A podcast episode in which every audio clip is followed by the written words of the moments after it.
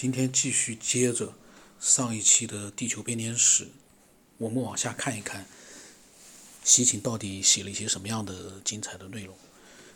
他说，甚至在更早的时候，黎皮特伊斯塔一心的统治者颁布了一套法典，其三十条现在仍然清晰地刻在一个已经残缺的碑石上，一份对原法典的备份刻在一个石碑上。他们分别是关于房契、奴隶和仆人、婚姻和继承、雇佣船只、牛的租金以及如何处置拖欠税款的条例。这个在几千年前居然有这么详细的法典哦，这个让人有点感觉不可思议。他说汉谟拉比是在他之后才这么做的。伊皮特伊斯塔解释说，他的法典是根据伟大的诸神的指示拟定的，他们让他把幸福带给舒美尔和阿卡德人。但是，哪怕是里皮特伊斯塔，也不是第一个颁布法律的舒美尔统治者。在出土的泥板片段上，刻有一小段由乌尔南摩制定的法律。他是乌尔大约公元前二千三百五十年的统治者，那也就是四千多年前，比汉谟拉比早了超过半个千年。这部法典因为月神。兰纳的权威而制定，目的是制止并且惩罚盗取市民牛、羊、驴的权行为，使得孤儿不会成为财富的牺牲品，寡妇不会成为力量的牺牲品，一个只有一枚银币的人不会成为拥有六十枚银币的人的牺牲品。那么，乌尔南摩还规定，测量和称取重量的时候要诚实，这是。呃，四呃四千多年之前的统治者乌尔的统治者制定的法律，乌尔南摩的一个法律。他说，不仅如此，苏美尔人的法律制度以及执法的公正，甚至要回溯到更远的时候，公元前两千六百年的苏美尔。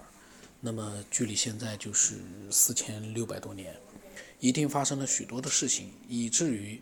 乌鲁卡基纳认为有必要进行一次改革。一个由他写下的长篇文段，被学者们认为是关于人类第一个基于自由、平等、正义的社会改革的宝贵记录。这个都是在快五年前、五千年前了。那个时候，我们，呃，中国应该是处于那个时候。还不是营商，那个时候我们还没有挖掘出，呃，当年的文明的一些古代的一些东西，还没有，因为现在我们还在搜寻，现在挖出来的应该是在三千五百年前左右的文明。那么，这是一次由一个早于一七八九年七月十四号。四千四百年的国王发动的法国大革命，法国大革命，他就说比法国大革命啊，呃，早了四千四百年，这个有点确实是牛啊。他他这个时间啊，我们记住啊，他的他这本书是一九七几年写的，那也就是说，呃，他这本书呢是，呃，时间是从一九七二年左右啊往前去算的这样的一个时间，因为我们现在是二零二二年的话，一九七二年。可能现在要差距了，要五十年。那么，乌鲁卡基纳的改革法令列出了他在执政时期所发生的罪恶，然后进行重组。那些罪行主要是掌权者用权力为自己服务、滥发地方官位，以及垄断集团的高价勒索行为。所有这些不公正的现象以及其他的罪行，都被新的改革法典禁止。官员再也不能为自己确定一个专门价格去购买不错的毛驴或者是房屋，一个大人物也再也不能欺压与他同等的公民，盲人、穷人、寡妇、孤儿的权利得以确认，离婚妇女也获得了法律的保护。这个呢，我有点怀疑，在将近五千年前他们能够达到这样的文明程度，但是法律是。西秦呢是根据当时的应该是法律的文字啊，他他他来写。那么实际上有没有就是对当时的一个人类的文明，呃，有实际作用？这个就说不准了，因为这个五千多五千年左右的时候，它能达到一个高度的。那那我不知道，我们继续往下看啊。那么他说，苏美尔文明到底存在了多久呢？以至于它需要一个重大的改革，显然很久了。因为乌鲁卡基纳声称是他的神宁吉尔苏要求他恢复曾经的法律。这里很显然是在说呢，要回到一个更为甚至于更为古老和久远的社会体系当中。苏美尔的法律一直是由法院系统维护，其中的诉讼程序和判决以及协议都是认真记录和保存着的。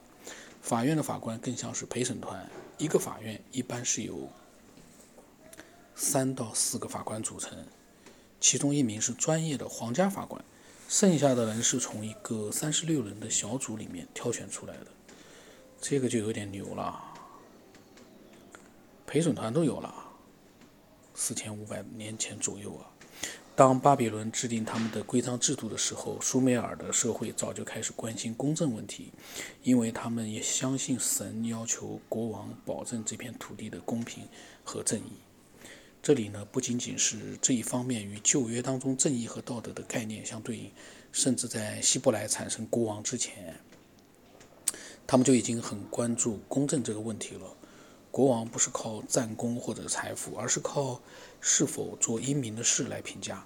在犹太教当中呢，新年标志着为期十天的对人们所行事迹的权衡和评估，以确定他们在未来一年的运势。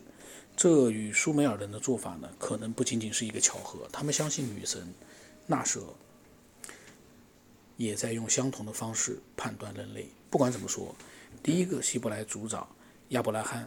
来自于苏美尔城市乌尔，这个乌尔南摩以及其法典的城市，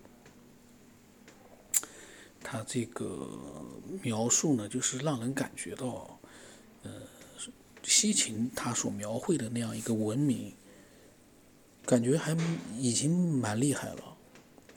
这就有一个矛盾了。那么几千年来，一直到。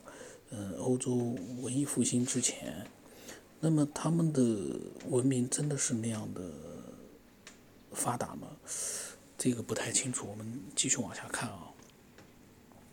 他说，苏美尔人对公正的关注同样表现在克莱默所说的第一个约伯，把在伊斯坦布尔博物馆里的泥板片段拼凑在一起。克莱默可以很好的解读一段苏美尔的诗歌。就像是在圣经中的约伯记所谈及的，处理一个正直的人的抱怨，他不但没有接受到神的祝福，反而遭受了各种形式的损失和不尊重。然后，呃，他痛苦的呐喊道：“我的正义至此变成了一个谎言。”那么，在第二部分，这一位不知名的受害者用一些类似于希伯来斯文诗文的方式呢？请求他的神，这个这个呢是，呃，约伯记里面啊，呃，所写的文字，就一段他的希伯来诗文。他写道：“我的主，你是不是我的父亲？你生下我，抬起了我的脸，你还要忽视我多久？离开我，让我失去了庇护庇佑；离开我，让我失去了方向。”他的问号。他说：“接下来呢，是一个圆满的结局。他所说的正义之词和单纯的言语被神接受，他的神收回了对他进行残酷宣判的手。这个这个呢，就是在早于他又写到，就是西秦写的早于圣经的传道书两千年左右，苏美尔言语转达了许多与之相同的概念和极具智慧的讽喻。那么。”它上面写就是，如果我们注定难逃一死，我让我们将时间度过；如果我们可以长命百岁，让我们将时间保存。他说，当一个穷人快死的时候，可别去摇醒他。那个拥有很多白银的人可能是快乐的，那个拥有很多粮食的人可能是快乐的，那个什么都没有的人是最能睡着的。男人为之感到高兴，结婚，细想之后离婚。将人招致仇恨的不是内心，而是舌头。在一个没有看门狗的城市，狐狸就是守护者。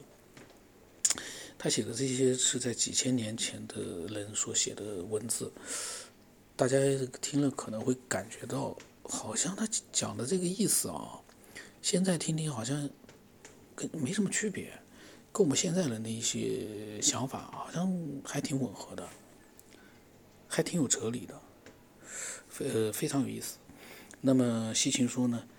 苏美尔文明在物质和精神上取得的成就，同时也伴随着表演艺术的发展。一组来自于加州大学伯克利分校的学者，在一九三七年的三月发表新闻，表示他们已经破译了世界上最古老的歌。而那几个就是这几个啊，呃，加州大学伯克利分校的学者，名字呢就不说了，因为名字呢我念一下，一个是克罗克，一个是杰尔默，一个是布朗。他们取得的成就，就是将大约写在公元前一千八百年的器形片上的音符阅读并表现出来、表演出来。一千八百年的话，那么离现在等于说将近四千年。那这些器形片呢，是出土于地中海沿岸的乌加里特。现在呢，这个地方呢是属于叙利亚。古老文明啊，四千年前。那么，嗯。这个内容呢，今天就先读到这里。因为西秦他所描述的内容是非常的丰富，我发现，而且呢，细节就就是当时的一些古老的文字记载呢，里面也涉及到了很多。也就是说，他是在呃比较就是感觉得到有文字依据的基础上来做一些他的呃逻辑分析，非常的有启发性，我感觉。